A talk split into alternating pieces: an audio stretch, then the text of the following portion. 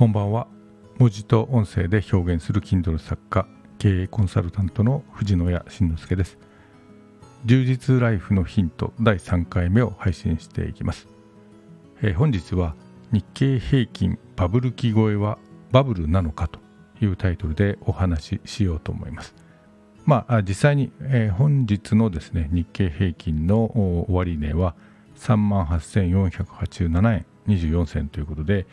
えー、過去の最高値まではですねあと430円ぐらいありますのでまだ超えてはいないということですけれども今日はまあこのお話をしようかなと思います、えー、かつてのですね、えー、日経平均の史上最高値はですね1989年の12月29日大納会の日につけた、えー、終値で3万8915円ということです。えー、取引時間中で、まあ、いわゆる最高値ということで言いますともうちょっと高くて3万8957円44銭ということになります。これがバブル経済絶頂期の記録ということになります。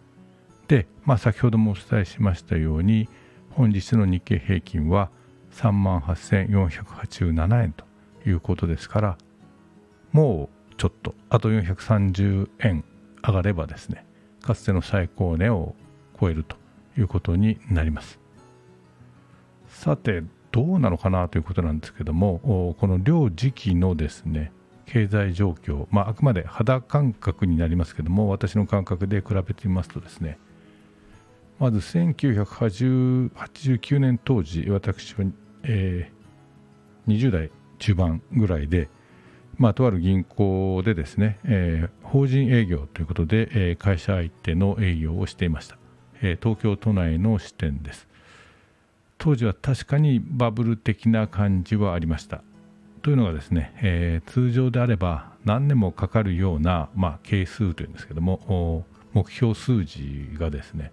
半年ぐらいで達成できたと、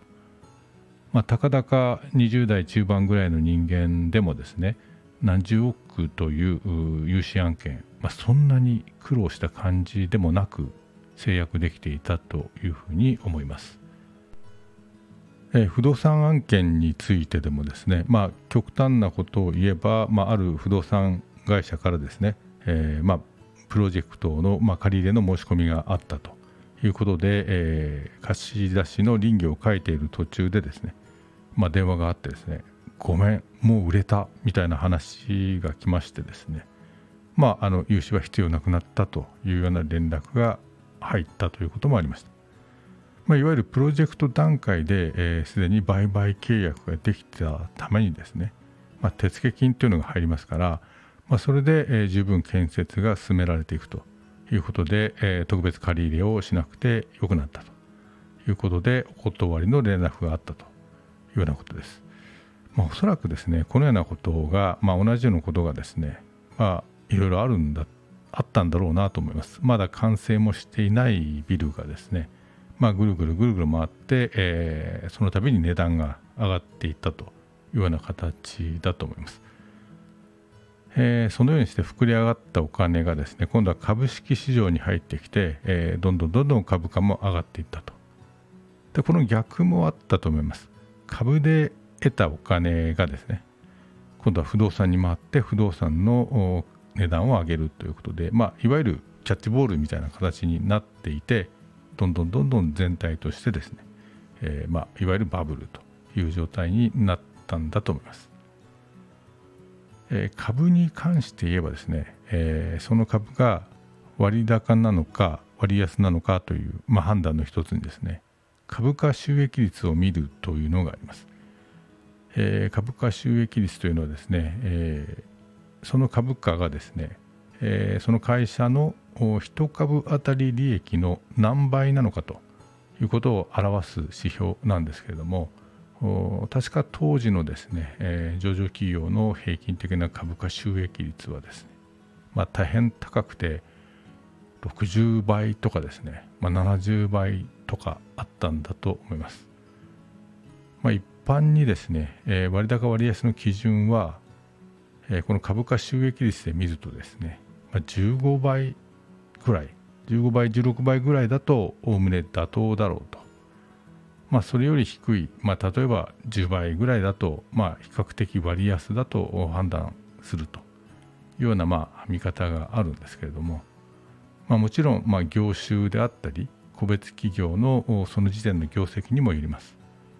まあ、10倍でも業績が悪いとか回復の見込みが立たないなどとなれば当然にその株価は割高ということにもまあ判断されるでしょうから一概にこれの何倍だからいいよねということはまあ言えないですけれども一般的にはあの15倍ぐらいを一つの目安としています。で、えー、このような見方でいくと現在の日経平均は、えー、株価収益率的な見方をすると、まあ、16倍前後ということになります。そう考えると決して割高ではない、えー、むしろまあおおむね適正であるというふうに、えー、考えていいということに、まあ、ここだけを見ればなるかと思います。